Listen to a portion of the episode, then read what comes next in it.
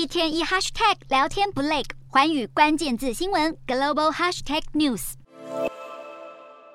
诊间人满为患已经成为中国各家医院常见的景象。中国疫情大爆发以来，终于向世界卫生组织通报相关数据，指出自从元旦开始的这一个礼拜，一共新增超过二十一万例确诊，以及六百四十八例死亡。其中，香港、澳门、台湾的数据都被纳入到通报的数字当中。至于住院人数，则是达到两万多人，较前一周暴增将近五成。虽然如此，还是有许多专家质疑。这些数据是否能够真正反映中国当前的疫情状况？中国官媒《人民日报》近期引述专家分析报道，指出包括北京、广州、重庆等城市都已经过了感染高峰。其中，重庆当地医疗发烧门诊的接诊人数已经从上个月近五万人的高点回落到七千人。四川也表示，全省感染发病已经超过百分之八十，研判高峰已经结束。针对外界对中国的数据提出质疑。北京当局也强调一切公开透明。中国面临疫情海啸各地的医疗系统几乎濒临崩溃。不过，更大的挑战恐怕还在后头。由于中国即将迎接春运返乡潮，外界担忧大批人潮移动可能又会带动另一波传染高峰。湖南邵阳县就担心疫情扩大，呼吁民众春节期间非必要不返乡，引来中国网友抨击。不过，有专家警告，虽然城市的感染高峰已过，但是因为这波春运潮将会有大量人口回流到乡村。